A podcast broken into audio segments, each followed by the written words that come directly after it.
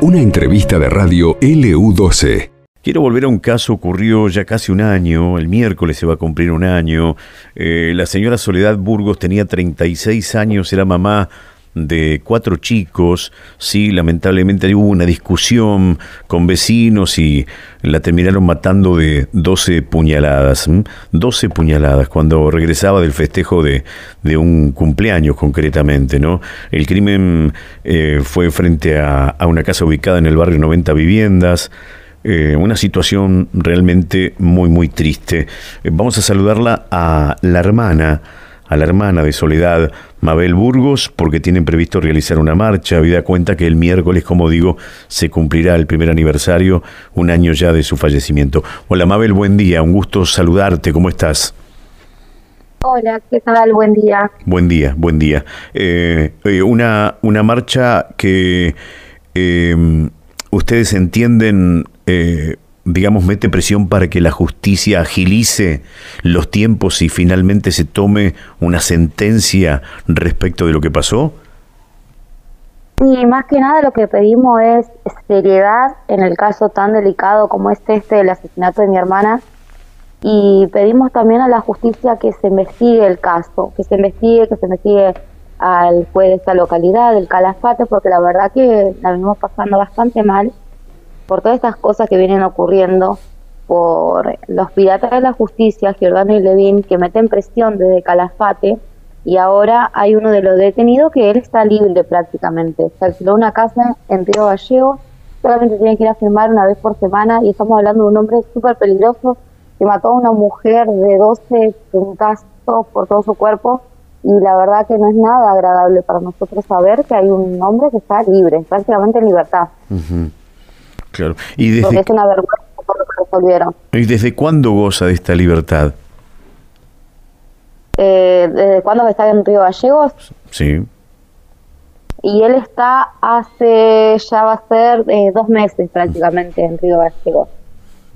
O sea, al menos de seis meses le resolvieron que él podía estar con una libertad en su casa, que podía alquilarse una casa en Río Gallegos y podía vivir junto con su familia por un estado de salud que él tiene.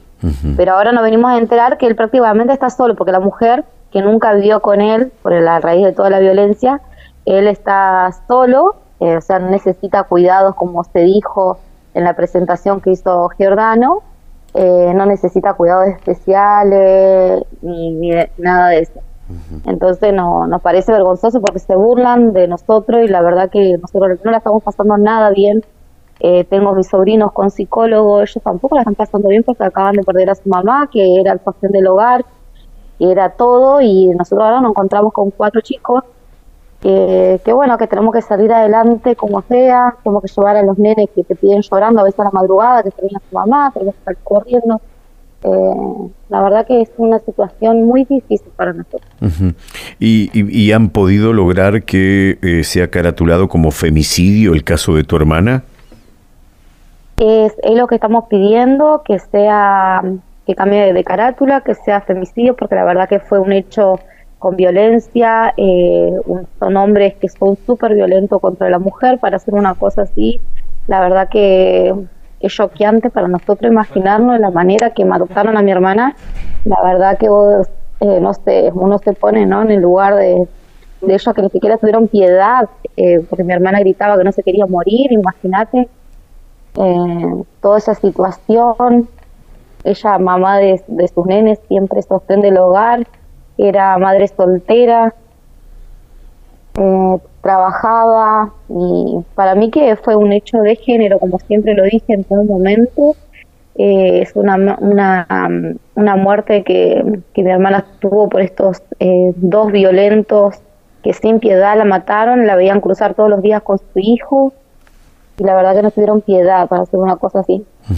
Mabel, y no hay fecha Y del bueno. juicio, no hay fecha del juicio todavía. No, aún no tenemos fecha de juicio, es lo que estamos pidiendo también, que, que bueno, que, mm, que se aclare todo esto, que, que se haga justicia, pero pido la verdadera justicia. La verdad que yo quiero creer todavía en la justicia. La verdad que acá en Calafate he perdido eh, la esperanza en la justicia.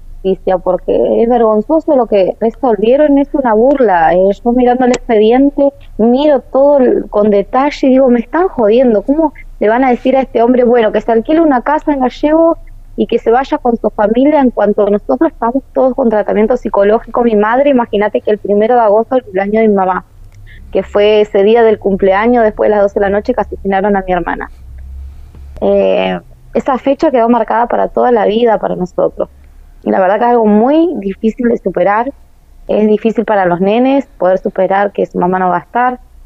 entonces pedimos la verdadera justicia. Pedimos que se lo condene a perpetua y que no salgan, que no estén en libertad como, como están ahora, ¿no? Están en libertad porque han comprado la justicia. Están en libertad porque lo que buscan todo el tiempo es que el hombre mayor, que es el padre de Zúñiga, esté libre esté libre, en libertad. Y la verdad que lo han logrado porque él está libre prácticamente. Está disfrutando de su hijo, está disfrutando de su mujer, que no, va, la, la, mujer no convive con él en todo momento porque siempre fue violento con ella.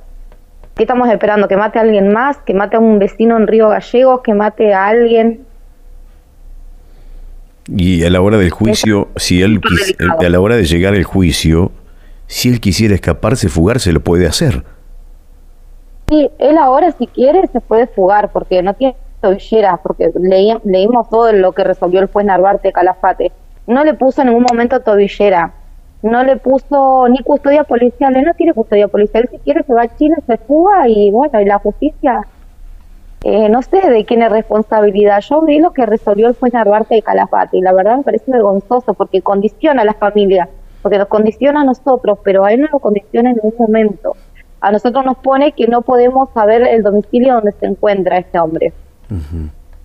La verdad que me parece vergonzoso, porque la verdad que nos, la justicia a nosotros nos tiene que cuidar, porque este hombre fue un asesino, fue un hombre que, sin piedad eh, mató a mi hermana dejándola tirada en una vereda y cuando mi hermana pedía que por favor que no la que no la maten, que la dejen vivir, que ella lo único que quería vivir por sus hijos, y no tuvieron piedad en todo el momento. Corrieron a todos mis hermanos, a mi sobrino, entonces nosotros estamos con miedo, nosotros estamos con peligro. Claro, Mabel. Por eso, y el juez Narvarte nos condiciona a nosotros.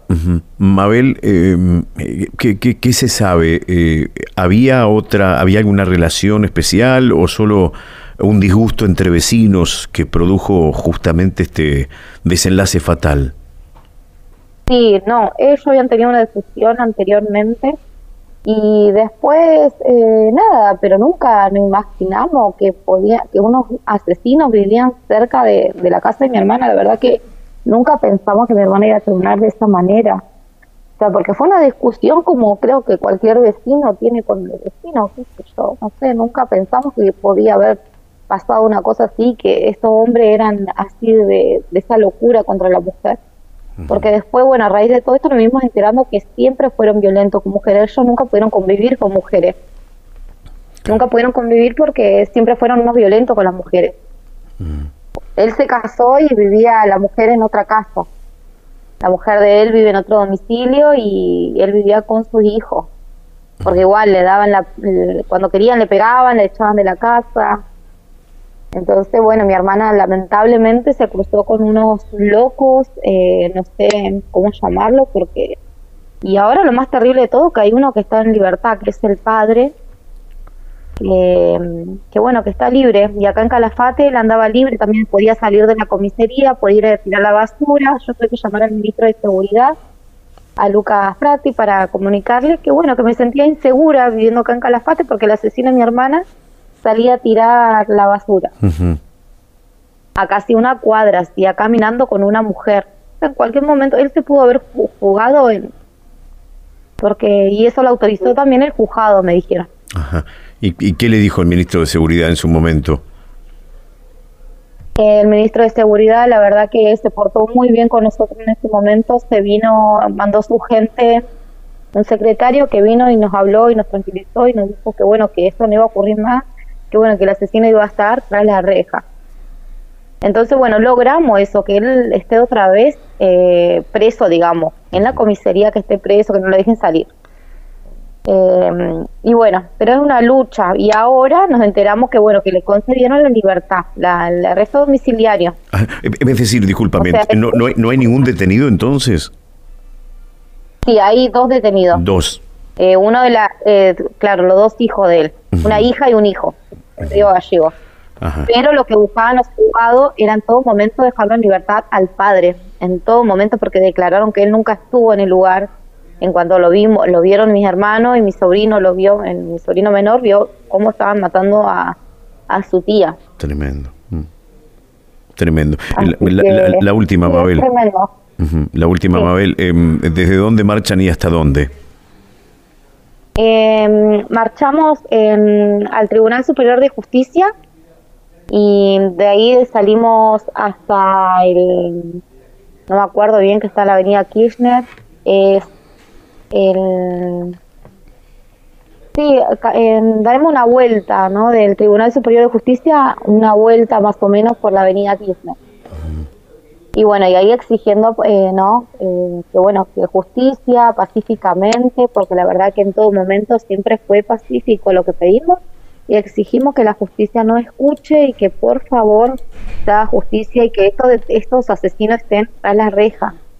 No con beneficios que puedan estar alquilándose una casa en gallego y puedan estar saliendo a hacer las compras, cuando son súper peligrosos, súper peligrosos, porque matar así de esa manera es súper peligroso para cualquier ciudadano. Gracias, Mabel, por tu tiempo. No, gracias a ustedes y también, bueno, a toda la audiencia, eh, le pido que nos acompañen este día, eh, a las organizaciones también, si quieren sumarse, la verdad que es de gran ayuda. ATE nos va a acompañar porque mi hermana, bueno, pertenecía al gremio de ATE.